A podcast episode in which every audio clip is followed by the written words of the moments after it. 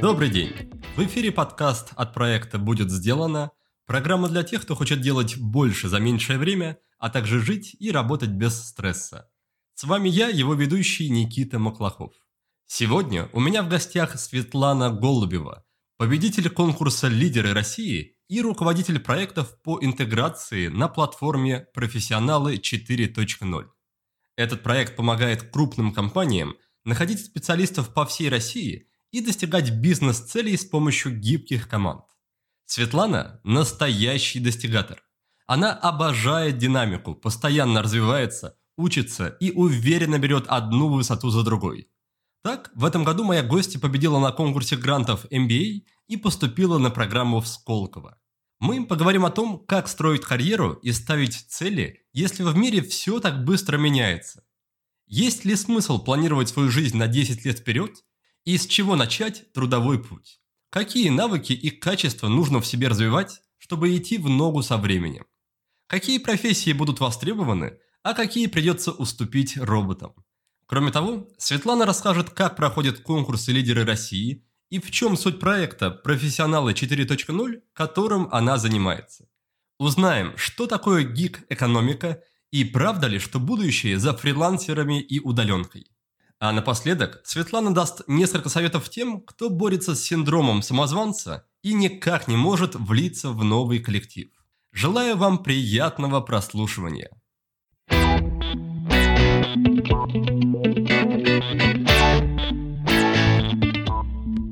Светлана, здравствуйте, рад вас видеть. Добрый день, Никит, взаимно. Расскажите немножко про себя. Я так понимаю, что вы родом из небольшого городка. Да, все верно. Я родилась и э, первую часть своего э, детства провела в городе Новошахтинск. Это очень маленький город в Ростовской области, шахтерский, в далеком прошлом очень процветающий. Я там училась в начальной школе, затем в старшей школе, и в университет в 16 лет уехала поступать в город Ростов-на-Дону. А, в общем-то, сразу поступила в два университета. Первый РАНХИКС и второй уни- университет путей сообщения. И сейчас я нахожусь в Санкт-Петербурге, где работаю в компании «Газпромнефть». Весь мой путь за полминуты, пожалуй, а, но на самом деле это 30 лет такого долгого и интересного приключения, которое из крошечного города, э, даже деревушки в этом крошечном городе привело меня в то место, где я сейчас нахожусь. Вы помните свои ощущения при переезде из Новошахтинска в Ростов? университетов сразу два. Было ли это чувство, что весь мир теперь у ваших ног, вот это большой город, большой мир, его возможности, какое-то такое опьянение, может быть, легкое? А, нет, на самом деле это была такая, наверное, неизбежность э, для меня. Я все свое детство видела себя жителем мегаполиса, человеком с э, большими амбициями, который причастен к чему-то великому, который имеет э, определенные достижения, и никак это не вписывалось в картинку жизни в маленьком городе. Поэтому э, переезд был таким очень органичным и, по сути, неизбежным. Я все свое детство, и я, и мои родители понимали, что в городе Новошахтинск моя жизнь будет э, достаточно недолгой, и переезд из одного города в другой, и затем в третий были ну, действительно неизбежностью. Угу. Откуда были вот эти вот амбиции, представления о том, как должна сложиться взрослая жизнь, что вам не место в маленьком городе? Родители воспитали такое или откуда-то уже из других источников почерпнули? Фундамент закладывали родители, и, в общем-то, интерес и любопытство, наверное, к этой жизни, которая закладывалась в раннем детстве, потому что еще в начальной школе я участвовала в различных школьных мероприятиях, городских э, олимпиадах. В шестом классе я поняла, что мне очень тесно в моей маленькой школе и поступила в другую школу, более продвинутую, с дополнительными предметами, с новыми возможностями. А, мне приходилось ездить туда на автобусе в 7 утра, такие, может быть, помните, были красные э, советские автобусы, в которых, если на улице шел дождь, капало внутри. Ну, в общем, это тоже был такой определенный челлендж. Мне пришлось выйти из зоны комфорта на несколько лет, безусловно. Мне нравится это выражение. В шестом классе я поняла, что школа слишком для меня тесна. Я в шестом классе, мне кажется, мало, мало задумывался, в принципе, о таких масштабных вопросах. Поэтому хочется еще раз попытать вас. От, откуда были такие общие мысли, что вот я, я в шестом классе, мне там, не знаю, 10-11 лет, сколько вам было, и надо бы что-то по, поамбициознее, как, какую-нибудь школу покруче. Ну, я не знаю, я, например, в третьем классе решила, что мне надо поступить в музыкалку, родители считали, что это лишнее, и я в тайне от них э, пошла в музыкальную школу, сама э, прошла там собеседование, меня туда взяли, а когда пришлось, э, пришло время платить за обучение, конечно же, я должна была признаться родителям, и это, по сути, было такое первое самостоятельное решение. Поэтому сложно уже сказать, откуда взялись эти амбиции, представления об идеальной жизни. Наверное, из телевизора, откуда, из книжек, откуда мы могли тогда еще черпать какую-то информацию но всегда вот тот мир в большом городе казался для меня идеальным, и я себя очень органично с самого детства встраивала именно в этот мир. В общем, у вас в семье было все наоборот, я, я понял, да, что обычно детей силком затаскивают, запихивают в музыкальную школу, а вы, вы наоборот пытались попасть в тайне от родителей. Да, и, в общем-то, в первый класс я тоже очень рвалась сама в 6 лет, э, хотя можно было еще годик погулять. Упросила родителей, уговорила их а что насчет переезда в Ростов? Когда вам было 16, это было вместе с родителями или родители остались в Новошахтинске, а вы сами уже отправились там, в общежитие или, или что это было? В 16 лет началась моя самостоятельная жизнь. Она была настолько занятой, что я даже не почувствовала какой-то кардинальной смены, потому что два университета, и параллельно были еще э, другие активности. 18 лет — это водительские права, о которых я давно мечтала, курсы английского, а на четвертом курсе я уже решила, что мне стало совсем скучно, и пошла работать впервые. Здорово. А, а сейчас, сейчас у вас с темпом текущей жизни вы, вы все эти свои принципы до сих пор используете, что нужно активно как-то инициировать перемены, не дождаться, когда они сами наступят. Снизился ли темп вашей жизни по сравнению с, со школьными и студенческими временами? В прошлом году, например, у меня в одной из соцсетей был пост э, про то, что давайте, пожалуйста, следующий год, ну, хоть чуть-чуть менее динамичный. И несмотря на ту ситуацию, в которой мы оказались в этом году, э, менее динамичным он не оказался, потому что у меня сменилась должность, у меня появился новый проект, и э, я поступила на программу MBA в Сколково и еще куча дополнительных активностей. В общем, этот год э, менее динамичным не стал, и я поняла, что это, опять же, неизбежность в моей жизни, каждый год наращивать э, темп, э, пробивать потолок, которого ты достигаешь, и, в общем-то, причины, по которым я все время инициирую изменения в своей жизни — такие триггеры, которые меня мотивируют, это когда ты упираешься в потолок, чувствуешь, что э, перестаешь развиваться, и когда ты начинаешь быть немного равнодушным к тому, что ты делаешь, э, это такое явное явный показатель того, что засиделся ты на своем месте, и надо бы подвигаться куда-то еще. Вверх, вправо, влево, куда получится, но лучше вверх, конечно. А как вы считаете, Светлана, насколько это вообще здоровая история, гнаться за каким-то бесконечным, эфемерным будущим, карьерным, другим успехом. Все больше и больше людей сейчас обращают внимание на противоположное устремление, на такой slow life, медленную, спокойную жизнь, где будет поменьше стресса, при этом, может быть, поменьше амбиций и успеха, но зато будет все так равномерно, спокойно, приятно. У вас же такая другая крайность, огромные темпы, и не факт, что она, ваша жизнь в ближайшем будущем замедлится. Считаете ли вы, что это хорошая, здоровая для вас история, или у вас есть что-то, что просто не дает вам успокоиться, не дает вам остановиться, и, может быть, это, не знаю, область для э, работы, например, с психологом? Все очень-очень индивидуально. Если человеку комфортно жить в балансе с собой и искать какие-то способы быть в гармонии, это его путь. А когда человеку комфортно жить в динамике, он без этого как будто бы не живет. Вот это как раз-таки мой путь. На текущий момент меня устраивает такая динамика.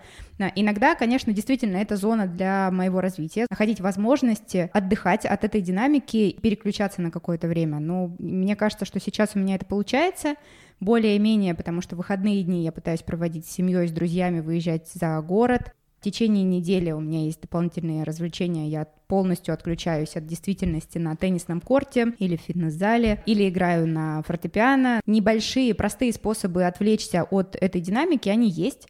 И даже в этом безумном мире, я считаю, можно найти какие-то способы занять голову чем-то другим и тем самым восстановить э, свой ресурс, свою энергию. Как мы уже обсудили, ваш путь карьерный, учебный, он пролегал через разные города, но при этом, по крайней мере, в текущем году у многих людей отсутствует возможность переезда, перемещений, и, в общем-то, мы все больше понимаем тот факт, что можно, в принципе, никуда не, ездить. Можно выполнять работу, можно обучаться удаленно, прямо не выходя из дома. Как вы считаете, для современных молодых людей, которые живут в небольших городах, вроде того же Новошахтинска, имеет ли смысл вообще стремиться в Москву, в Питер, поступать в какие-то топовые вузы, или все то же самое по качеству, по количеству знаний можно получить уже не выходя из дома и это будет и проще, и комфортнее, и, может быть, как-то спокойнее для, и для детей, и для их родителей. Я бы здесь отталкивалась от того, насколько тебе комфортно находиться в той или иной э, обстановке, в, в том или ином месте. Если кому-то комфортно э, жить в маленьком городе, и он получает для себя тот уровень знаний, тот уровень развлечений, то э, я не вижу смысла куда-то стремиться ради каких-то эфемерных целей. А если же то место, в котором ты находишься, тебе некомфортно и не удовлетворяет целям, представлениям о твоей идеальной жизни, то тогда стоит попробовать что-то новое. Второй момент, на который хотелось бы обратить внимание, онлайн все-таки полноценно, пока еще, на мой взгляд, полноценно не заменяет э, офлайн, а, потому что живое общение, а, оно дает свою энергию. Все-таки онлайн формат и обучения, и работы полностью офлайн пока не заменит.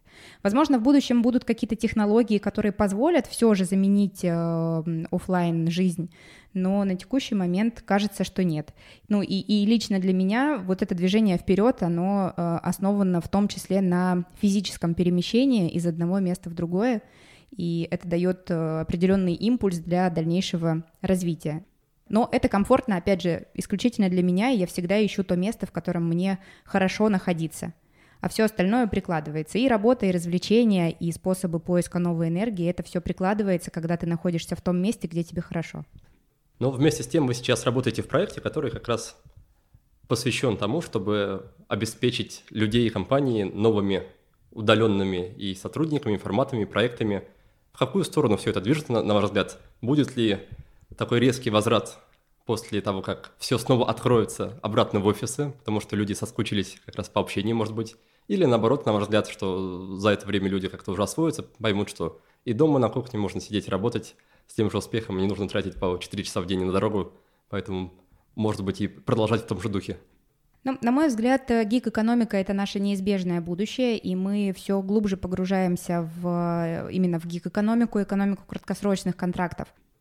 Как показывают исследования, достаточно многие э, сотрудники, которые поработали на удаленке, понимают, что этот формат э, иногда даже более эффективен э, для работы, и работодатели, к счастью, это стали понимать и видеть тенденцию даже роста некоторой эффективности, когда сотрудники работают на удаленке. И я думаю, что полноценный возврат на 100% он уже не случится. Будут распространены гибридные форматы работы, когда часть времени ты можешь провести в офисе, и все-таки для меня это очень полезное время, когда ты можешь вживую пообщаться с коллегой, решить какой-то вопрос, который сложно решить в онлайне, но какую-то часть времени ты можешь абсолютно так же эффективно работать дома, когда тебе нужно сосредоточиться над какой-то задачей, над каким-то проектом, когда тебя не будет дергать рабочий телефон бесконечно, и это вполне можно делать дома в комфортной обстановке. Поэтому мое предположение и мое такое большое желание, чтобы у нас была возможность в будущем работать э, гибридно, то есть часть времени проводить в офисе, часть времени а, проводить дома. Ну и, конечно, от компании это потребует определенной перестройки, это гибкие офисы, а, open space, всем нам уже известные, да, очень много сейчас об этом говорится, но кажется, что э, это такой самый эффективный формат, как, наверное, в любом деле, без каких-то крайностей, когда есть определенная середина, комфортная для любого человека. Но при этом все-таки и дома нас поджидают большое количество факторов, отвлекающих, с которыми далеко не все умеют справляться. Это и дети, какие-то домашние заботы, и там, семейные обязанности. На ваш взгляд, должен ли работодатель сейчас или в будущем как-то помогать своим сотрудникам обустраивать рабочее пространство уже дома? Там, не знаю, выделять деньги на обустройство кабинета или, в принципе, следить за тем, чтобы, не знаю, няню предоставлять, следить за тем, чтобы у человека дома была такая атмосфера, которая будет способствовать работе?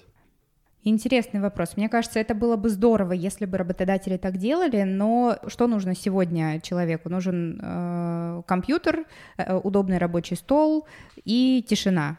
Ну, интернет, само собой. Замок на холодильнике. Но на самом деле, когда у тебя бесконечные встречи друг за другом в Зуме или в Скайпе, то даже к холодильнику иногда некогда подойти. Поэтому это другой способ. Если нет замка на холодильник, просто забейте календарь встречами, и не будет э, времени к нему подойти даже. Но мне кажется, что мы э, все очень осознанные взрослые люди, которые можем организовать себе э, и сами рабочее место. Мое личное мнение, я смогла э, это сделать для себя. Но, конечно, если компании будут помогать в этом, это будет здорово, это такая хорошая часть соцпакета, что ли. А, это забота о сотруднике, и сейчас очень многие компании стремятся видеть в человеке все-таки человека, а не функцию. в первую очередь. И если мы к этому придем, будет очень здорово. Хорошо, давайте немножко вернемся к вашему прошлому. Вы сказали, что с четвертого курса начали работать, и при этом довольно-таки стремительно, как я понимаю, построили карьеру.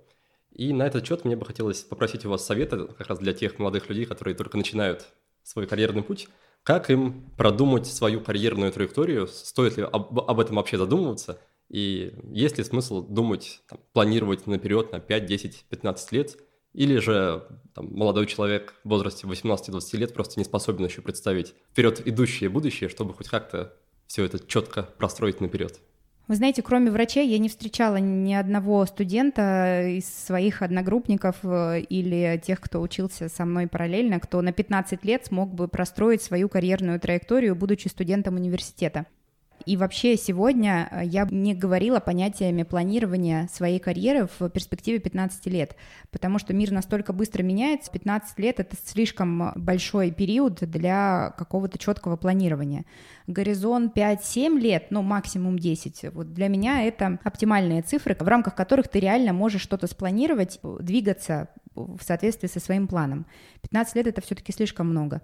Активно развивается институт карьерного консультирования, когда а, специалисты, профессионалы помогают понять, э, какие э, у тебя есть сильные стороны, а, чем ты можешь быть полезен компаниям, экономике, рынку труда и помогают выстроить эту карьерную траекторию. А, кто-то обращается к карьерным консультантам, кто-то сам э, имеет возможность и время заниматься развитием своей карьеры. Но, наверное, Первое, что я бы посоветовала э, студентам э, нынешним, все-таки прислушиваться к себе и основываться на том, что тебе нравится, что тебе драйвит и что у тебя получается. Потому что я и мы, многие мои одноклассники, одногруппники прислушивались к тому, что надо, что модно, что в тренде, а, что даст тебе какую-то стабильность в будущем в отрыве от того, чем ты на самом деле хочешь заниматься. Ну, так, э, так было принято, наверное, раньше, что ты после университета должен пойти в крупную компанию, получить стабильную работу, соцпакет, выйти на пенсию достойно и так далее. Сейчас, э, к счастью, этот стереотип становится неактуальным. Возможностей для нынешних студентов э, выбора своего карьерного пути гораздо больше. Пробовать себя в одной профессии, если не понравилось, переучиваться и пробовать себя в другой профессии. Главное не зацикливаться, мне кажется, на э, каком-то одном направлении, а прислушиваться к себе и пробовать разные направления, пока ты не найдешь то, от чего ты действительно получаешь удовольствие, что у тебя классно получается, и где ты можешь быть максимально эффективным и полезным. Какие, на ваш взгляд, самые оптимальные первые шаги? Стоит ли сразу попытаться устроиться на стажировку в какую-то большую компанию, чтобы через год иметь опыт взаимодействия с такими гигантами? Или, наоборот, стоит сначала поучиться? Или вообще, может быть, вуз сейчас уже не очень актуален, и лучше сразу набивать шишки, получать опыт, не знаю, там, через фриланс где-нибудь еще? проходить курсы программирования? Ну, я всегда за то, чтобы подстелить соломку и по максимуму использовать все возможности, поэтому я бы, как я, в общем-то, и делала, посоветовала сочетать обучение с работой. То есть э, сейчас очень важно не специальность в твоем дипломе, но опять же, кроме врачей, инженеров, наверное, да, и узких специальностей. Важен твой опыт, способность быстро перестраиваться, адаптироваться. Очень важно развивать soft skills. Это, наверное, первое, что сейчас наиболее востребовано в любой компании. Способность общаться, способность проявлять лидерство в нужных ситуациях, э, навыки коммуникации, навыки решения сложных ситуаций переговоров и так далее. Это самое сложное, но это, наверное, самое полезное, что сейчас можно развивать в себе цикл э, рабочий, он очень сильно сократился, да, если раньше мы э, заканчивали школу, шли в университет, дальше становились специалистами, главными специалистами, руководителями и так далее, до пенсии там люди доходили до какой-то высокой должности, то сейчас этот цикл очень сильно сократился. Мы можем погрузиться очень глубоко в одну сферу, стать экспертом в этой сфере, поработать в ней, понять, что мы в ней э, не хотим дальше развиваться, переучиться очень быстро в другом направлении и снова развиваться в, в том направлении, которое интересно и актуально вот сейчас. Вот я бы не растягивала этот цикл, когда пять лет я получился, потом я чуть-чуть попробовал, потом я понял, что я пошел не туда, и всю жизнь работаю вот в том, что мне не нравится. А все-таки э, работать э, параллельно с учебой это самый, на мой взгляд, верный путь. И сейчас очень много фриланс-площадок, которые развиваются с невероятной скоростью. Мы переживаем а, третий хайп-цикл развития фриланс-платформ, которые дают возможность и студентам, и экспертам, и высокообразованным э, узкопрофильным специалистам применить свои знания. мне кажется, для студентов это очень здорово, когда ты через фриланс наращиваешь свою экспертность, пополняешь свое портфолио и параллельно чему-то учишься. Что такое на практике развивать свои soft skill ы? Потому что все об этом говорят, никто не делает. И по факту, когда ты приходишь устраиваться на работу, мне кажется, что тебя оценивают в первую очередь все-таки по знаниям и навыкам более конкретным, hard skill ам. Нанимают за hard skill ы, а увольняют за soft skill ы. По факту, при приеме на работу мало кто смотрит на то, насколько ты коммуникабельный. И вряд ли это можно оценить за полчаса собеседований. Как конкретно и зачем их развивать, и к чему это может привести их развитие или отсутствие грамотный, опытный рекрутер HR может увидеть человека и, и примерно составить картинку его личности, в том числе на основании софт-компетенций. И, как вы абсолютно верно говорите, увольняют за софт-скиллы, и если ты развиваешь в себе эти качества, то гораздо больше шансов развиваться внутри компании, достигать каких-то успехов а как их развивать? На мой взгляд, работа в команде очень сильно показывает твои слабые стороны и помогает понять, где тебе нужно что-то подтянуть на примере других участников команды. Вот такую возможность как раз-таки предоставляют дополнительные подработки, работа в командах на фрилансе, когда ты оказываешься в реальной ситуации, понимаешь, чего тебе не хватает для успешного функционирования в этой команде и понимаешь, что тебе нужно подтянуть. И глядя на других участников команды, ты уже видишь какие-то образцы, какие-то модели поведения, которые более успешны, и за ними, возможно, тянешься. Да, мне кажется, тут уместно будет упомянуть про конкурс «Лидеры России», в которых вы и участвовали, я так понимаю, и победили тоже. Расскажите, что это за мероприятие, как вы туда попали и как вам удалось пробиться на вершину финал? Чистое любопытство. Я увидела рекламу или объявление даже внутри компании, наверное, в каких-то корпоративных источниках была информация о том, что на уровне государства проводится вот такой федеральный конкурс «Лидер России», конкурс управленцев для всех регионов и для всех э, желающих с определенными критериями. Там должен был быть опыт управления от какого-то количества лет, э, определенный возраст и еще некоторые формальные требования, по которым можно, нужно было пройти для того, чтобы стать участником этого конкурса. Было просто очень любопытно, а что это такое? Что за новый движ, в котором меня нет? Все начиналось достаточно просто с онлайн-тестирований, с оценки различных компетенций, с решения задач. А потом нужно было сделать социальный проект, потом были а, полуфинальные отборы в регионах и потом финал в Сочи. В общем, все это как-то очень быстро закрутилось, завертелось. Я даже не поняла, как, как я оказалась в финале и как в итоге получилось победить потому что все это было супер динамично, супер интересно, очень энергозатратно, но тот э, эффект, который э, был возвращен в итоге после победы, э, конечно, совершенно не сравнится с теми энергозатратами, которые были вложены в ходе этого конкурса. Что вы делали конкретно, чтобы пройти из этапа в этап? Как, как выбирали, как придумывали соцпроект? Мы проходили кучу всяких тестирований, уже не вспомню каких, но там именно и софт-скиллы оценивались, и э, знания истории России, и знания экономики, э, способность к экономическим расчетам, оценка способности анализировать информацию и быстро принимать решения.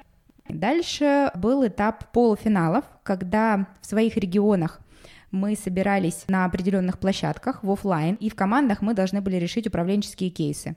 И нас все время оценивали, опять же, на проявление а, лидерских качеств, навыков переговоров, навыков убеждения, других компетенций, которые входили вот в этот оценочный лист. На протяжении двух дней мы были под пристальным вниманием асессоров, и по итогам этих двух дней озвучивался результат, кто проходит дальше а, на основании этих критериев в финал. И в финале была очень похожая система оценки, только к моменту финала мы должны были уже реализовать социальные проекты. Мой социальный проект назывался «Все получится», и мы с командой моих коллег из компании и с командой из фонда «Рауль» делали площадку для ребят сирот, которые выходят из детских домов и интернатов, не социализированные, им очень часто не э, дают э, уроки, как им жить в этом большом мире, да, как элементарно распоряжаться финансами, где им брать деньги, где им найти работу, как они могут э, найти эту работу. И мы делали площадку, которая называется «Все получится», бытовыми советами, с э, возможностью найти работу, с вакансиями, которые для них актуальны, Сейчас она запускается, но тогда мы снимали ролики с популярными исполнителями, которые релевантны для этой аудитории, чтобы показать, что любой человек может э, устроиться на классную работу, активно развиваться, достигать своих целей, вне зависимости от своего бэкграунда. И сейчас этот проект уже передан в фонд Рауль, коллеги развивают его дальше самостоятельно. Я вначале э, дала такой импульс для его развития, мы получали разные гранты для реализации этого проекта, а сейчас он уже на площадке фонда Рауль активно развивается. Обычно, когда речь заходит про социальные проекты и благотворительность, люди в первую очередь стремятся помогать тем, кто как-то, скажем так, обездолен. Зачем, на ваш взгляд, помогать здоровым людям, там, пускай это даже выпускники дет- детских домов, но это все равно здоровые молодые люди, которые, в принципе, могут от- открыть интернет и сами, там, не знаю, все на- найти, устроиться на удаленную работу, освоить то же самое программирование и пойти работать. То есть почему стоит, на ваш взгляд, направлять внимание именно на помощь им? Не все люди, а особенно вот такие ребята, которые э, свое детство проводят в интернатах и детских домах, они не видят всех возможностей этого мира очень здорово, когда появляется возможность немножко открыть их глаза и показать, что, ну, смотри, мир не ограничивается четырьмя стенами, мир не ограничивается а, той жизнью, которую ты прожил. На самом деле мир очень большой, у него очень много возможностей. Просто вот смотри, ты можешь сюда пойти, сюда пойти, сюда пойти, и у тебя все получится. А, и даже если не получится, то как минимум стоит попробовать, получится в чем-то другом. Вот эта зашоренность небольшая, это то, что мешает э, очень многим людям в периферии, вот таким ребятам, которые вынужденно живут в интернатах. Это все ограничения, которые, которые, по сути, есть у них в голове, потому что они не видели какого-то большого мира, они не видят этих возможностей. А на самом деле потенциал у них может быть очень большой, просто необходимо дать импульс для раскрытия этого потенциала и просто показать, элементарно показать, что как, какой большой мир и как много возможностей, которыми они могут э, свободно пользоваться. И что вы со своей стороны пытались и продолжаете делать, чтобы убрать эти шоры и показать масштабность и огромность мира? Ну вот сейчас, например, у моего э, коллеги, товарища, э, победителя конкурса «Лидеры России», с которым мы познакомились именно на этом конкурсе, есть замечательный проект, который называется «Делай чудо». Его цель разборе способов достижения целей ребят, которые сейчас находятся на лечении своих э, сложных заболеваний, связанных чаще всего с онкологией. И вот, например, через э, Володю и через э, наш клуб «Эльбрус» мы договариваемся с центром Димы Рогачева в Москве и его филиалами об уроках лидерства. И мы встречаемся с ребятами, которые проходят лечение в этом центре, разбираем их цели, разбираем э, возможности, которые могут быть для них предоставлены, опять же, этим миром, э, и немножко даем им такой шанс посмотреть на то, что они могут сделать в текущих условиях. Да, мы, мы разбираем, какова их цель, каково их желание, к чему они хотят прийти и что они должны сделать, что они могут сделать уже сейчас и в ближайшем будущем для того, чтобы прийти в дальнейшем к этой цели. Что такое вообще, на ваш взгляд, грамотная и эффективная благотворительность, грамотные социальные проекты? Очень часто задаюсь этим вопросом, потому что благотворительность это такая очень деликатная тема, на мой взгляд, и действительно очень тонкая вот эта грань не подпитать беспомощность человека, а дать ему возможность развиваться самостоятельно, используя свой ресурс. И вот мне кажется, как раз-таки благотворительность э, в том, чтобы помочь человеку использовать максимально тот ресурс, который у него есть, а не дать ему возможность в тех же условиях э, существовать, э, ну, может быть, чуть-чуть более комфортно. Ну вот именно об этом и проект Владимира, моего коллеги, «Делая чудо», когда мы не, не приносим игрушки, да, ребятам, потому что у них и так полно игрушек, и мы не говорим, как им тяжело, да, мы говорим о том, что будущее есть, и у тебя есть какой-то период времени, как и у нас всех, да, отведенных на эту жизнь. И вот что ты можешь сделать для того, чтобы ты получил то, что ты хочешь, а не, не даем им то, что они хотят в, в моменте и сейчас. Что вы, в принципе, думаете о будущем, о будущем карьеры и о будущем работы. Как, как долго мы протянем в конкуренции с роботами, с нейросетями, искусственным интеллектом? Вот мы на эту тему немножко беседовали с Андреем Тибрантом, и он выражает мнение, что в первую очередь падет под натиском роботов именно средний класс профессий, средние профессии, то есть э, совершенно базовые такие механические профессии, вроде, может быть, уборщиц или, не знаю, не приходят нам пока другие их просто невыгодно будет э, заменять, а топовой профессии там первое время не получится. И в итоге э, заменят всех, не знаю, может быть, бухгалтеров, юристов, вот весь этот толстый, толстый, толстый слой посередине.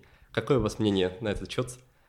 кому стоит опасаться в первую очередь и, и, что, что, что с этим делать, чтобы не остаться у, у колеи прогресса? С роботами придется конкурировать средние прослойки профессий, э, бухгалтеры, возможно, операционисты, в общем, все эти профессии, которые легко заменяются роботизацией но роботами кто-то должен управлять, кто-то должен принимать решения, и все-таки здесь без человека, наверное, не обойдется. А те профессии, которые будут вымываться э, за счет э, развития робототехники, искусственного интеллекта, ну, это как раз то, о чем мы говорили в начале немножко, да. Сегодня очень важно быстро приспосабливаться к текущему миру, быстро находить э, новые возможности для своего развития, переучиваться, да, даже получать новое образование. Сейчас об этом на уровне государства очень много говорится, и создаются э, программы для переобучения сотрудников в тех сферах, которые становятся непопулярны, неактуальны на сегодняшний день. И, ну, конечно, можно говорить о том, как все стало плохо, что пришел робот и, и мне пришлось уйти с работы, а можно немножко пораньше об этом подумать и, и в дальнейшем применить свои э, навыки в той ситуации, которая на сегодняшний день актуальна. Потому что я думаю, что будущее, наше будущее в наших руках. И, конечно, можно очень много сетовать на то, как быстро меняется мир, но можно взять, э, в общем-то, все эти изменения, по крайней мере, своей жизни в свои руки и управлять ими. А вам не кажется, что это приведет к появлению большой-большой толпы людей с такой средней и слабой квалификацией? Ну, потому что там, раньше или сейчас, чтобы освоить профессию, ты как ты учишься, какое-то время работаешь, многие люди работают там 10 лет, 15 лет на, на одной и той же работе. Хочешь, не хочешь, но за это время ты, по крайней мере, в рамках своей небольшой вот этой функциональной роли становишься экспертом. И вряд ли тот же самый багаж знаний, опыта и навыков можно получить, пройдя трехмесячные курсы переподготовки.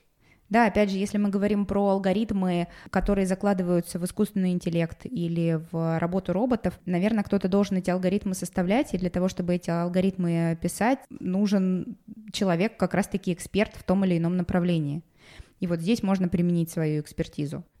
Если посмотреть на развитие фриланса в целом, чуть-чуть отходя от темы, если раньше мы видели фрилансеров копирайтеров, да, немножко дизайнеров и айтишников, то сегодня на фриланс уходят юристы, да, которые часто работают в какой-то компании, но на фрилансе могут оказывать какие-то дополнительные услуги. Руководители проектов и финансисты, люди с э, нефтяной квалификацией.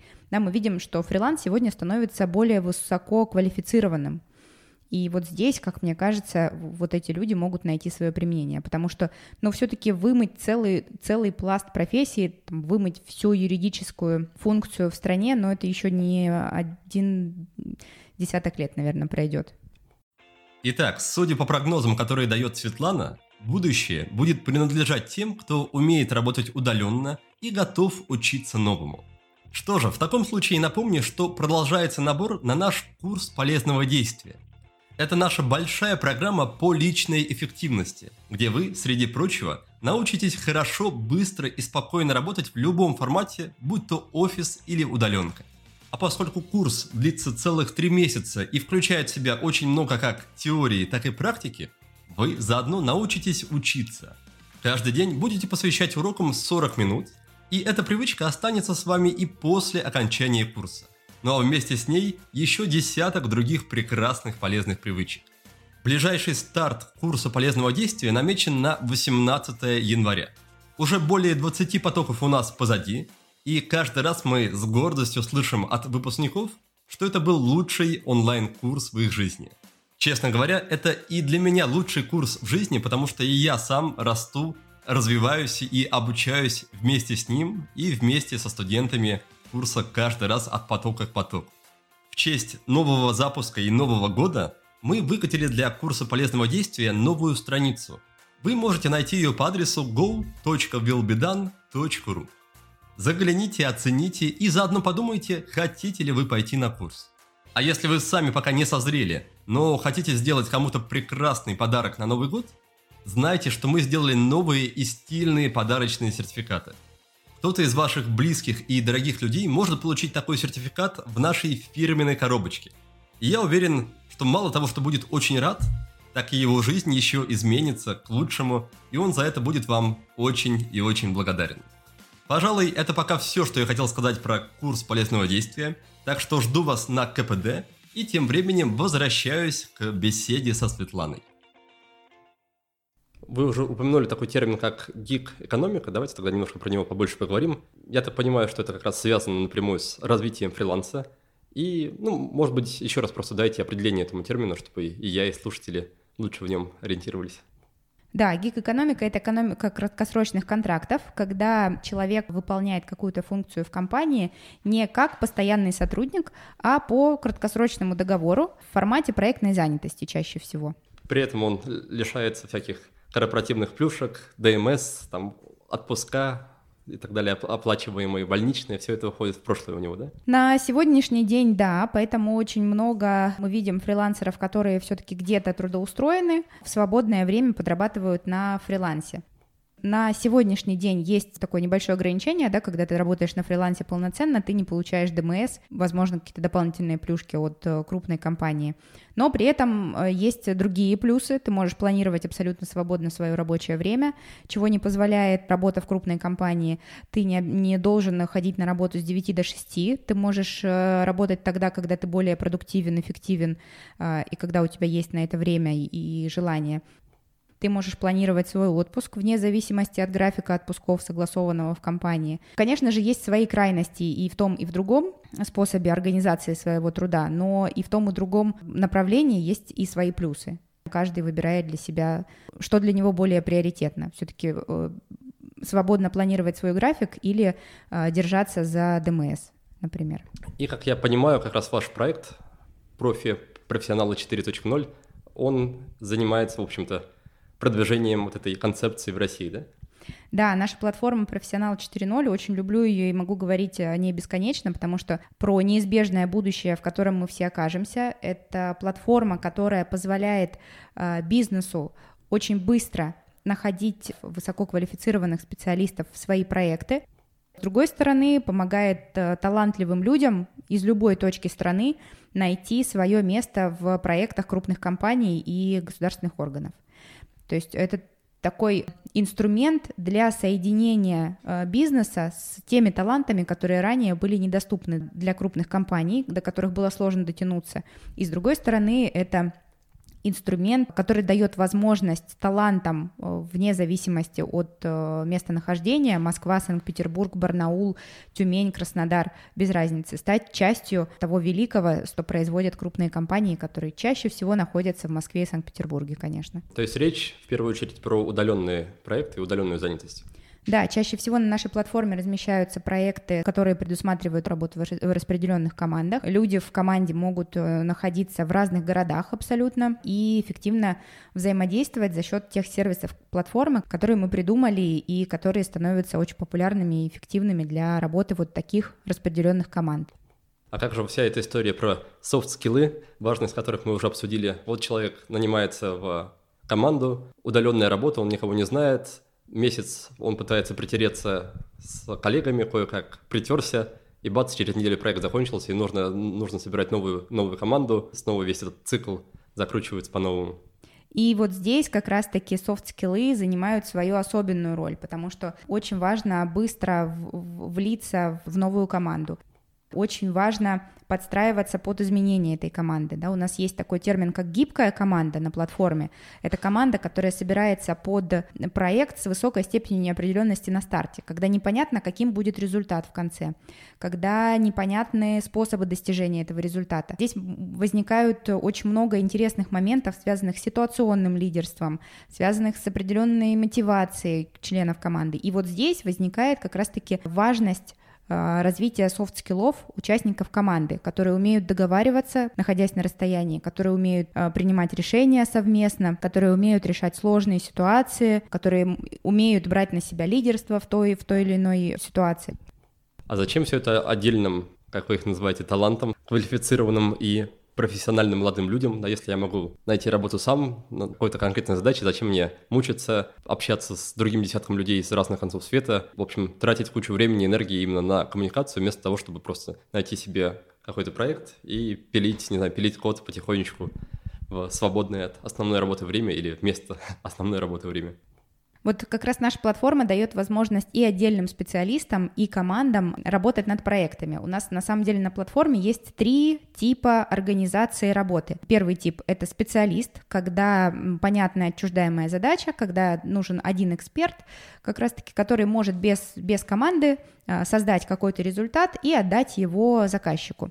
Есть рабочая группа, когда нужна действительно группа э, людей на проект с понятным результатом в конце да, когда э, в, в группу нужны и эксперты, и, возможно, новички, но роли четко распределены в этой группе, каждый понимает свою зону ответственности, и чаще всего результат каждого э, участника этой группы не зависит друг от друга.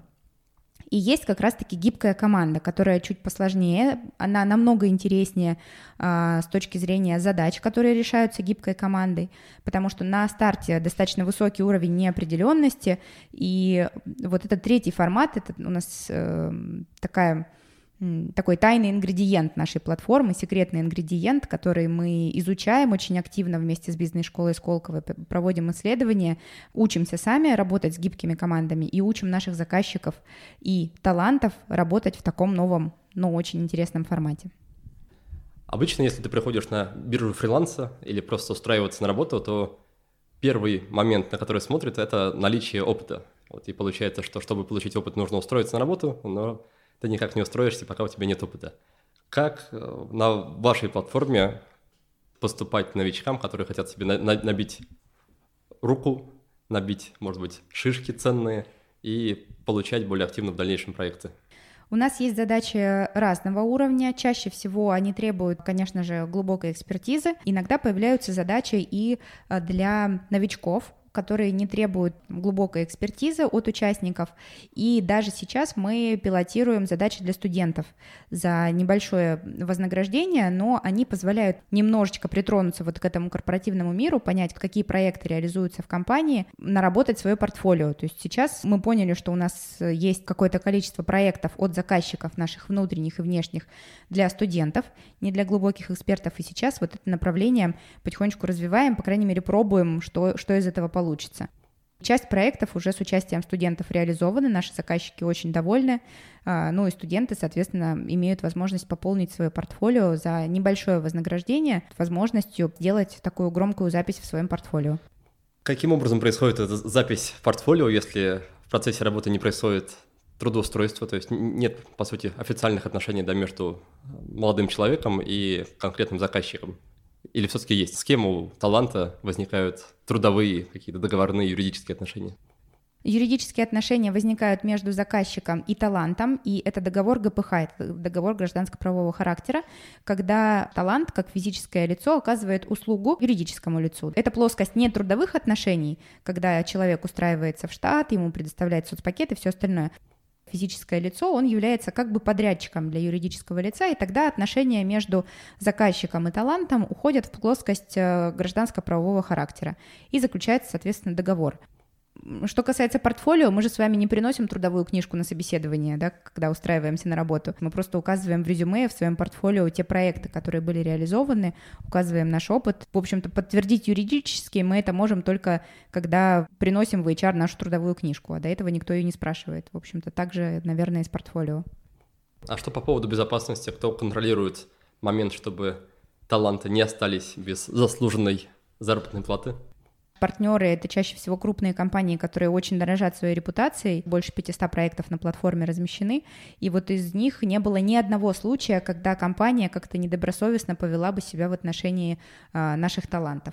Конечно же, есть договор, который подтверждает юридические обязательства сторон. И в данном случае, наверное, физическому лицу даже проще нарушить какие-то договоренности с юрлицом, чем большой крупной компании, которая обязана выполнить все свои обязательства перед талантом. Возвращаясь к обсуждению будущего работы, какое, на ваш взгляд, место займет вот эта вот платформа и в целом вот эта гиг-экономика в том, что будет через 5-10 лет в России и в мире? Учитывая темп э, развития нашей платформы, я думаю, что она будет занимать далеко не последнее место. Мы вообще такие пионеры гик-экономики на российском рынке, и мы не стесняемся так себя называть, э, очень гордо, потому что, по сути, мы первые, кто на нашем рынке стал развивать вот эту историю с э, фрилансом высокопрофессиональных талантов э, и сбора гибких команд из этих профессионалов.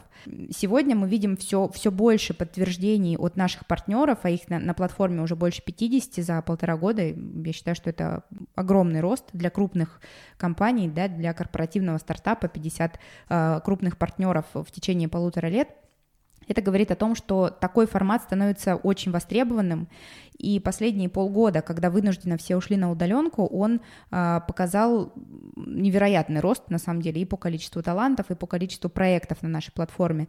И э, на текущий момент думаю, что все уже понимают, что вот это будущее гиг-экономики, оно неизбежно. В конце 2019 года было исследование, которое говорило, что к 50 году э, больше 80% сотрудников уйдут в гиг-экономику. Что-то подсказывает мне, что не к 50 году, а гораздо быстрее мы окажемся в этой гиг-экономике. Все компании, которые хотят развиваться а, достаточно быстро, они этот тренд ловят, а стараются ему соответствовать. Стандартные такие трудовые отношения в виде компания-сотрудник и там, сотрудник трудоустроен с какими-то гарантиями и всякими плюшками, все это уйдет в прошлое, да? Не совсем так. Э, Все-таки какое-то ядро, куртим, я думаю, останется в любом случае, но, опять же, вряд ли на месторождении можно работать удаленно, да но э, количество команд э, распределенных, я уверена, что будет расти в геометрической прогрессии, и часть проектов, именно проектной деятельности, будет со временем уходить вот в такой фриланс-формат. По вашей статистике, помимо наиболее таких понятных профессий вроде, вроде программиста, кто еще может рассчитывать на то, что ему найдется место вот в этой самой гик-экономике? Это и финансисты, которые могут рассчитать фин-модели, построить отчеты. Э, это и юристы, которые могут консультировать и реализовывать юридические какие-то проекты удаленно. Это аналитики, это руководители проектов, маркетинг, дизайн 100%. По сути, весь тот набор корпоративных функций, которые существуют сейчас в компании, средняя прослойка, о которой мы говорили, middle, middle plus, все эти э, профессии абсолютно спокойно ложатся в формат гик-экономики и могут существовать в краткосрочных э, отношениях с работодателем. За пределами России с каким темпом, с какой скоростью это все развивается? Ой, еще быстрее, и там уже все это очень сильно развито. Есть большое количество платформ за границей, которые давно работают в таком формате, для которых совершенно не, не ново привлекать э, специалистов в свои проекты по краткосрочным контрактам. Каталан, Upwork и много других э, платформ, которые на Западе уже давно э, набрали свои обороты и не являются чем-то новым, а уже абсолютно нормальным. А зачем в России квалифицированным, способным людям связываться с российским рынком, если можно поработать на весь мир, получать зарплату в валюте и при этом прекрасно себя чувствовать. Ну, потому что в России очень много достойных компаний и очень крутых проектов, в которых можно применить свои знания, свои навыки и получать не менее достойное вознаграждение по меркам России. Был интересный инсайт у нас на платформе совсем небольшое количество э, есть бесплатных проектов, за которые таланты не получают вознаграждения. Например, э, один из наших партнеров – администрация Ленинградской области. И они размещают проекты чаще волонтерские. Один из них э, – как повысить, найти способы повышения инвестиционной привлекательности одного из э, городов в Ленинградской области. И на наше удивление, без материального вознаграждения откликнулся специалист, откликнулся э, инвестиционщик, который а, с большим удовольствием этот проект реализовал. Почему? Потому что есть внутренняя мотивация, потому что он родился в этом городе, для него было очень важно сделать что-то полезное для своего родного маленького города. Что мы видим? Что люди у нас настолько неравнодушны, что они готовы на безвозмездной основе делать мир вокруг себя лучше, участвовать даже в волонтерских, некоммерческих проектах. А что уж говорить тогда о проектах, которые достаточно хорошо оплачиваются на таких платформах. Пример – это нормальная, здоровая ситуация, что подобный проект не оплачивается и на него не выделяется финансирование? Проект из категории, наверное, пилотных, когда мы пробовали, насколько такая мотивация существует, насколько возможно таких талантов найти. И чаще всего это проекты, которые не занимают полгода твоей жизни. Они позволяют пополнить свое портфолио, они позволяют решить, возможно, какие-то свои задачи, может быть, попробовать себя в сфере госуправления, опять же, принести что-то а, полезное в этот мир для себя.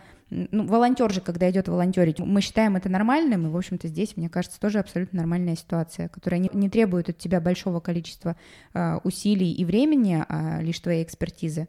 Хорошо, как я понимаю, раз управление вот этого городка обратилось с подобной задачей, это говорит о том, что у них не было соответствующей компетенции для решения такой задачи.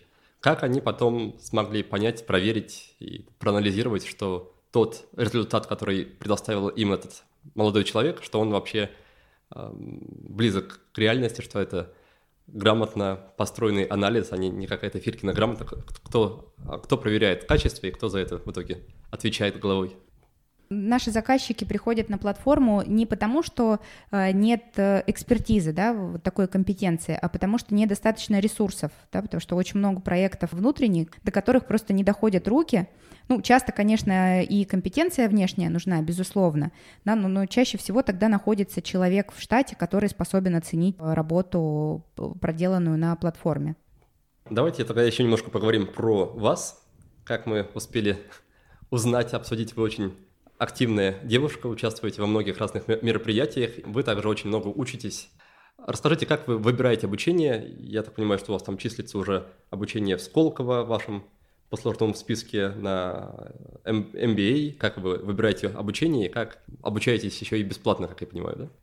Последние три года я получаю разные гранты на образование, и все эти гранты тратятся в Сколково, в моей любимой бизнес-школе. И, на мой взгляд, это лучшая бизнес-школа в нашей стране, которая сочетает российские практики с западными. Профессора очень часто имеют бэкграунд работы и преподавания за границей, и в Сколково э, огромный состав западной профессуры, которые приезжают на лекции, на определенные курсы Кроме того, что она дает очень полезный багаж э, знаний э, теоретических, э, чаще всего программы основываются именно на практике.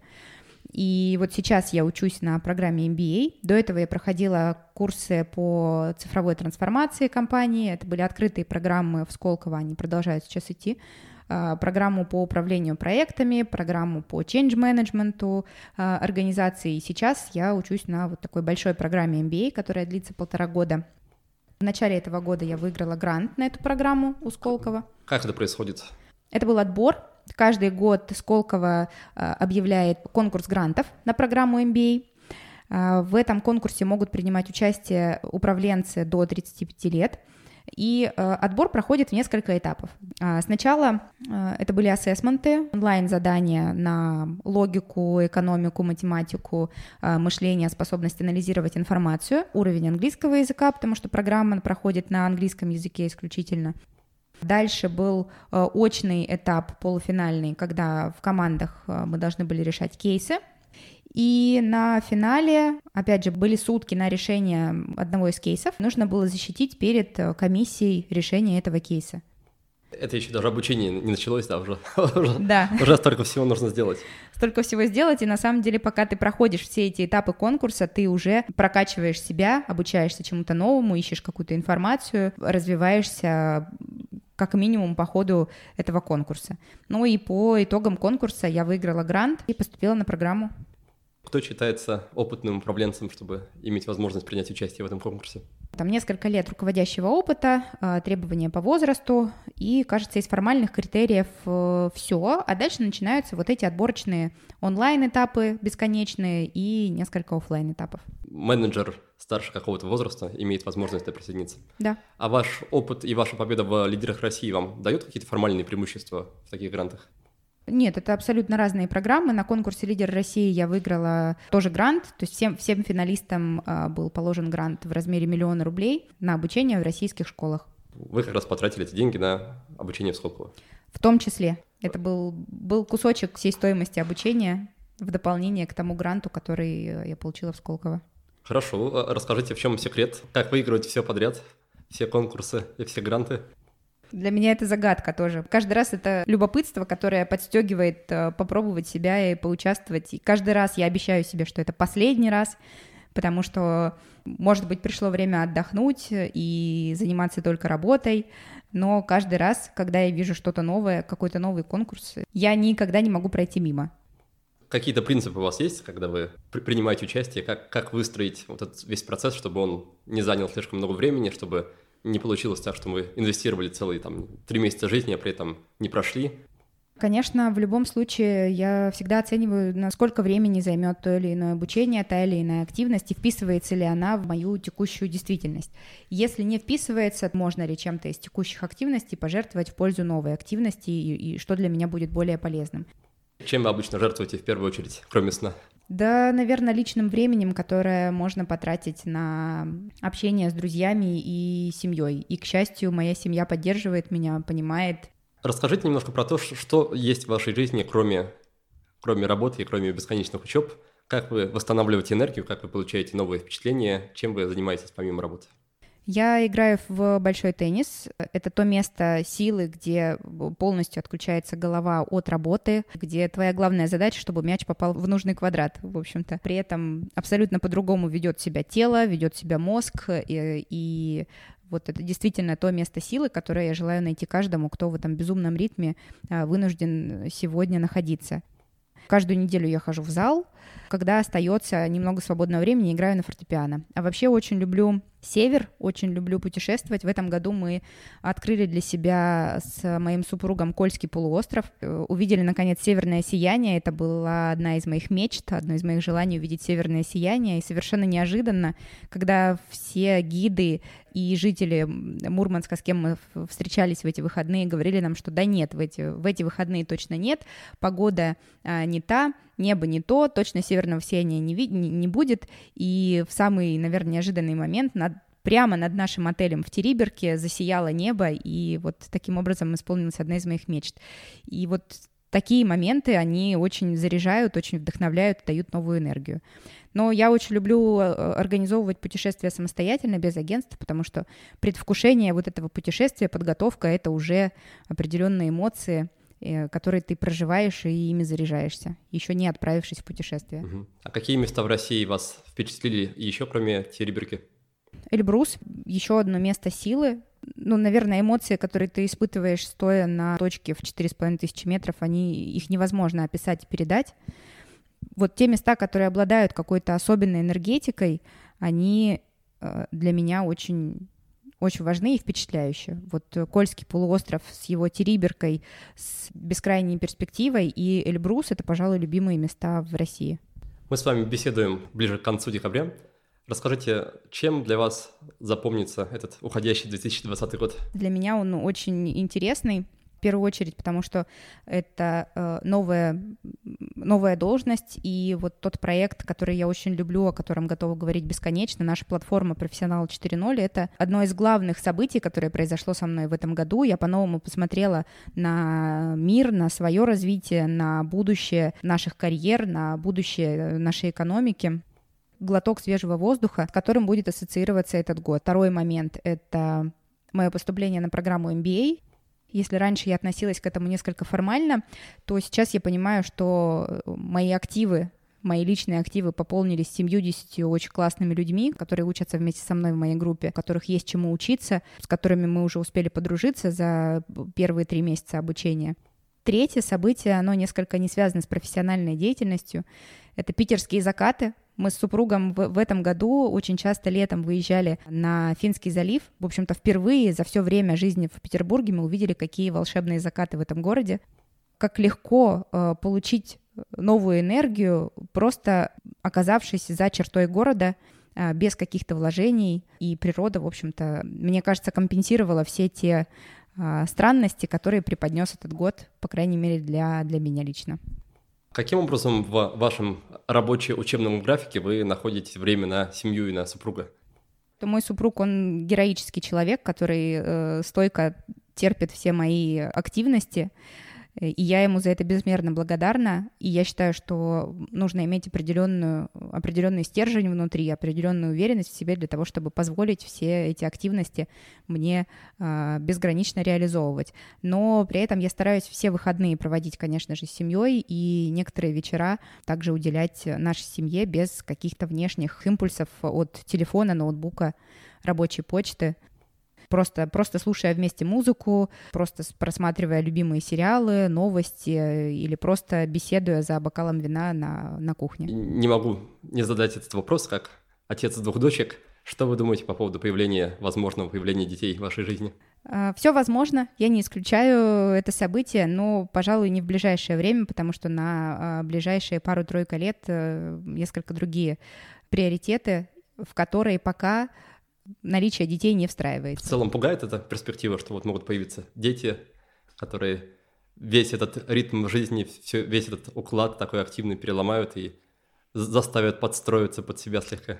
Меня это совершенно не пугает, потому что мне кажется, что максимум э, это полгода-год, когда ты можешь выпасть из своего нормального ритма жизни, а дальше э, ничего не мешает продолжить э, заниматься тем, чем ты занимаешься, просто органично вписав э, свою новую действительность в свои активности или наоборот. Мне кажется, сейчас очень много возможностей, которые позволяют не выпадать из, э, своей, из своего мира, из своей жизни, даже при наличии э, детей. Ну, может быть, на пару-тройку, может быть, полгода.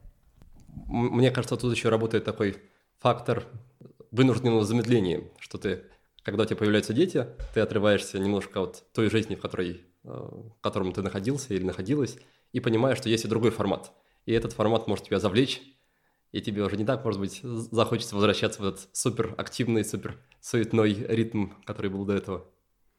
Да, вполне может быть, поэтому я не исключаю ничего, я, я поэтому и не планирую свою жизнь на 15 лет вперед, потому что не хочу загадывать, потому что жизнь это настолько любопытная штука, ты совершенно не знаешь, что с тобой произойдет завтра, от этого жить еще интереснее. Иногда ну, вот моя жизнь ассоциируется с какой-то игрой, где ты не знаешь, э, что будет за поворотом, э, и всегда очень любопытно увидеть, э, что же тебя ждет через день, два, а, а может быть и год. Что вас радует и восхищает в вашей жизни? Пожалуй, все те достижения, которые э, удается э, постичь, те люди, которые вокруг меня, э, удивительным образом, я не знаю, как так получается, вокруг меня большое количество хороших людей, у которых мне хочется учиться, с которыми мне легко и комфортно.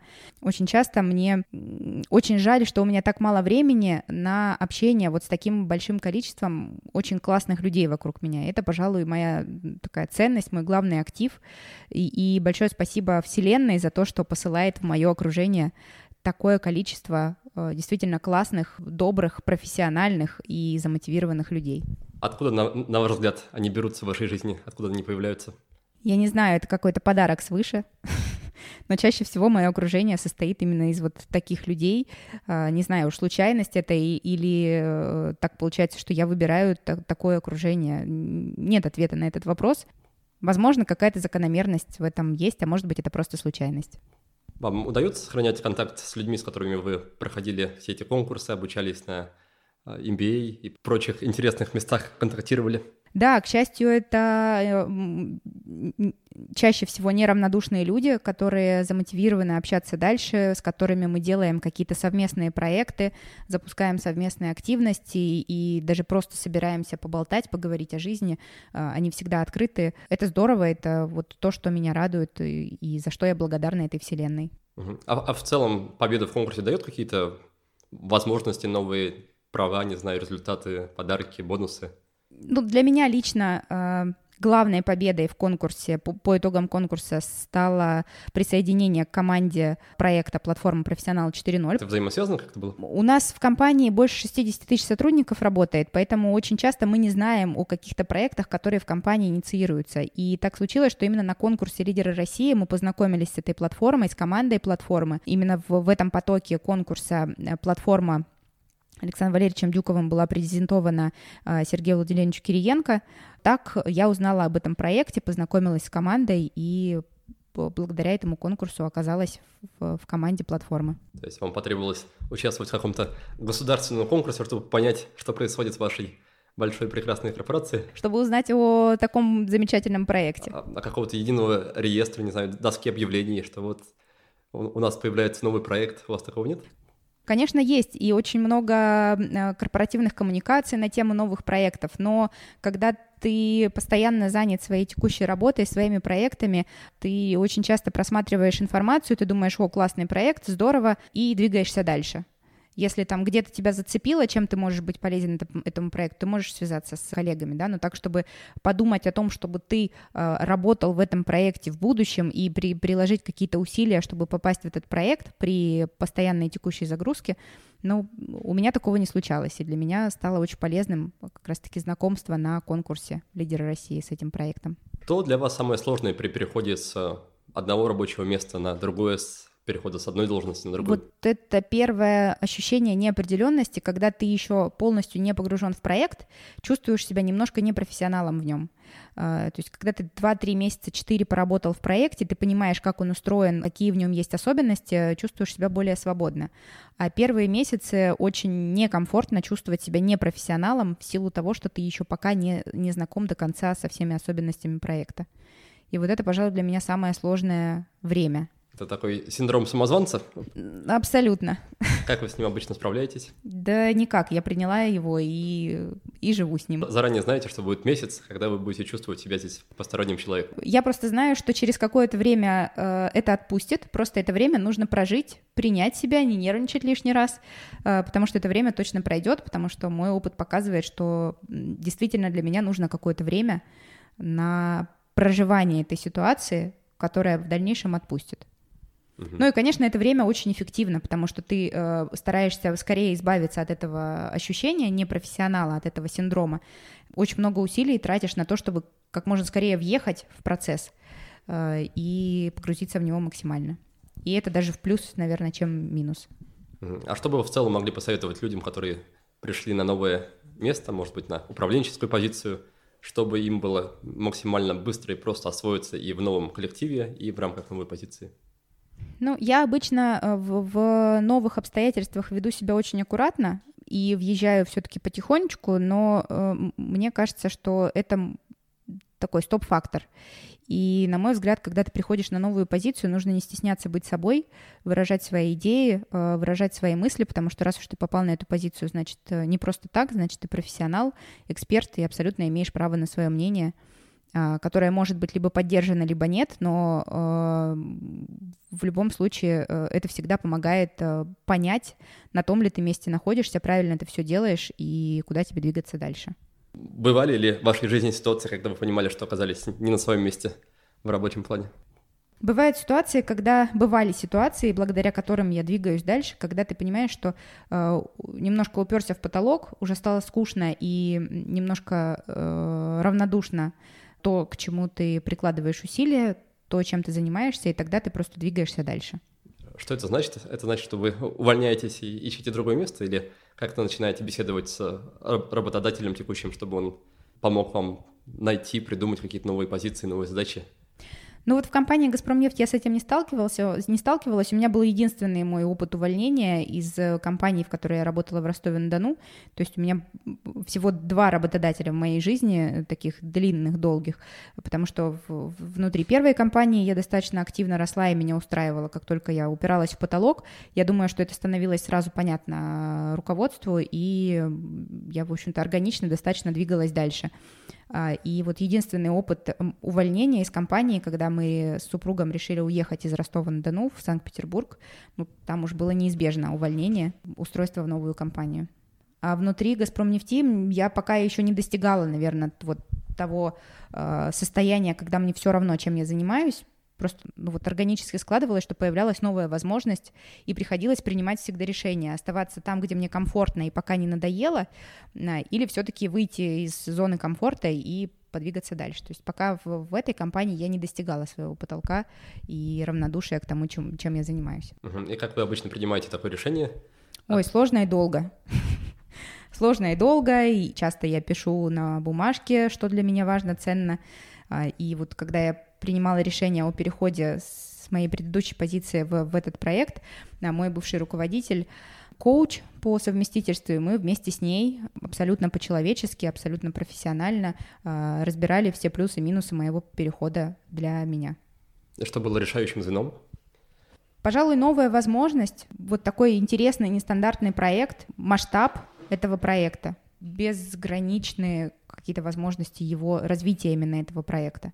То, что такое новое, интересное, любопытное, нестандартное, чего раньше не было в компании, это такой э, своеобразный челлендж, мимо которого просто невозможно было пройти.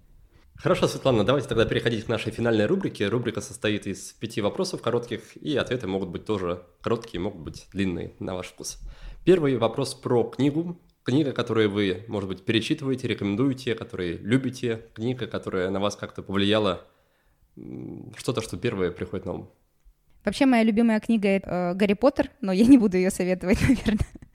бизнес-миру. Из последнего, что я прочла, это книга, на удивление, российского писателя Елены Рязановой «Никогда-нибудь», которая дает э, ну, такой новый взгляд на твою корпоративную жизнь и э, корпоративное рабство в кавычках, к которому мы привыкли, да, и которое мы воспринимаем как корпоративное рабство, а на самом деле ключ у нас в кармане, и если тебя, тебя что-то не устраивает, то ничего тебя, в общем-то, не держит.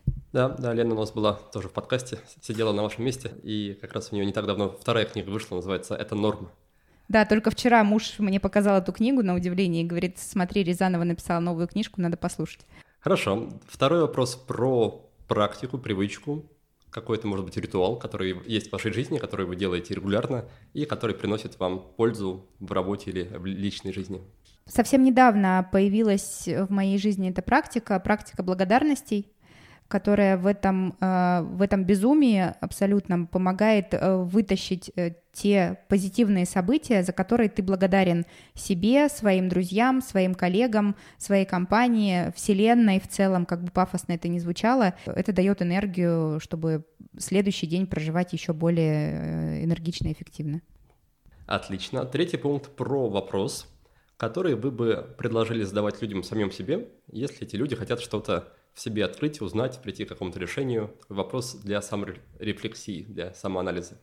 Я для себя стараюсь использовать в последнее время эту практику и, наверное, посоветую э, другим задавать себе вопрос, чего ты сам хочешь на самом деле, без э, навеянных стереотипов, без э, ожиданий от общества, без ожиданий от э, э твоих друзей и знакомых, что конкретно хочешь ты сам и что конкретно будет полезно для тебя как, как человека, как личности. Хорошо, четвертый пункт, он про покупку. Лучшая покупка в этом году, какая у вас была? Может быть, до определенной ценовой категории, до 10 тысяч рублей, например.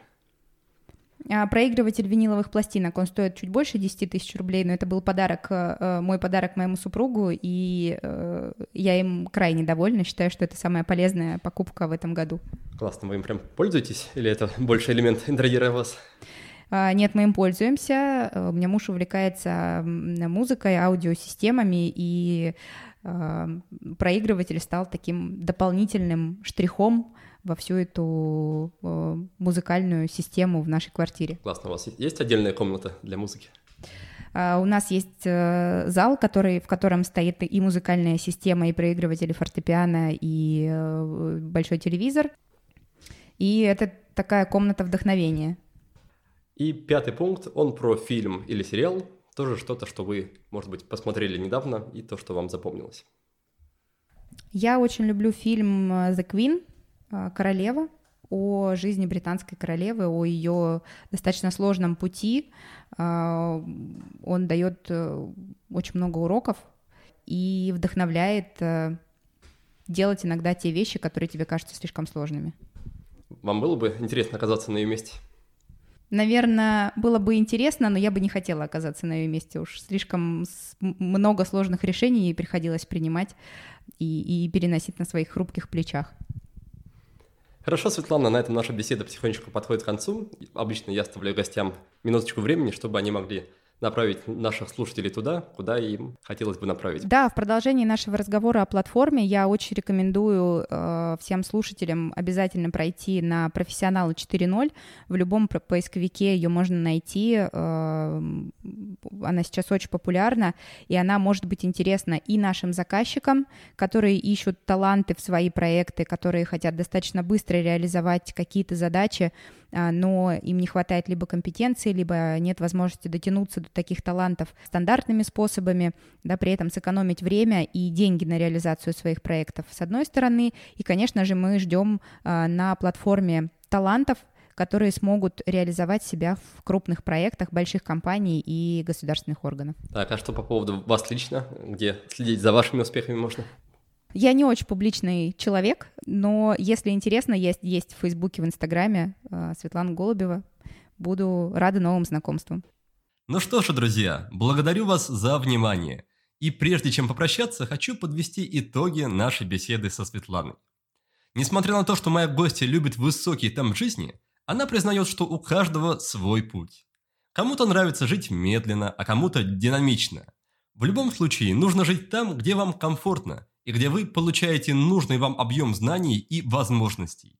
Но если вы чувствуете, что уперлись в потолок или же потеряли интерес к своему делу, не бойтесь что-то менять. Вообще, тема перемен стала ключевой в нашем разговоре. Светлана внимательно следит за трендами, и сегодня она поделилась прогнозами на будущее. По ее мнению, мы погружаемся в гиг-экономику, то есть экономику краткосрочных контрактов. В ближайшем будущем специалисты все чаще будут работать в компаниях в формате проектной занятости, а не как постоянные сотрудники. Под проекты будут создаваться гибкие команды. При этом сотрудники часть времени будут проводить в офисе, а часть – дома. Это называется гибридный формат работы. И моя гостья говорит, что за ним будущее. А поскольку специалистам придется постоянно вливаться в новые команды, на первый план выходят софт-скиллы, мягкие навыки. То есть умение быть лидером, общаться и разрешать сложные ситуации. Эти навыки обязательно нужно развивать, если вы хотите еще долго оставаться в строю. Кроме того, важно умение быстро перестраиваться и переучиваться. Не зацикливаться на одной сфере, а пробовать новое. В общем, выиграет тот, кто умеет адаптироваться и работать удаленно. Финансисты, юристы, аналитики, руководители проектов, маркетологи, программисты все эти профессии будут востребованы в ближайшем будущем, причем именно на фрилансе. Специалисты могут искать работу на биржах и специальных платформах, таких как «Профессионалы 4.0». Такие платформы как раз и помогают создавать гибкие команды, соединяя бизнес с талантами. Вы, кстати, можете посмотреть, для каких проектов прямо сейчас нужны специалисты, и заодно оценить свои возможности и перспективы. Но если вы работаете в крупной компании и ищете специалистов под конкретный проект, тоже загляните на платформу. Очень возможно, что как раз здесь вы быстро найдете сотрудника с теми компетенциями и на тот срок, как вам нужно. Но когда вы окажетесь в составе новой команды, старайтесь не нервничать и просто быть собой. Смелее делитесь своими идеями. На первых порах вас может настигать синдром самозванца или неуверенность. Это пройдет. Светлана говорит, что нужно просто смириться и спокойно подождать. На этом на сегодня все. Ну а в следующем выпуске, который появится незадолго до Нового года, я подведу свои личные, ну и частичные итоги проекта за 2020 год. Так что, пожалуйста, не пропустите и до встречи. Обнимаю вас, друзья!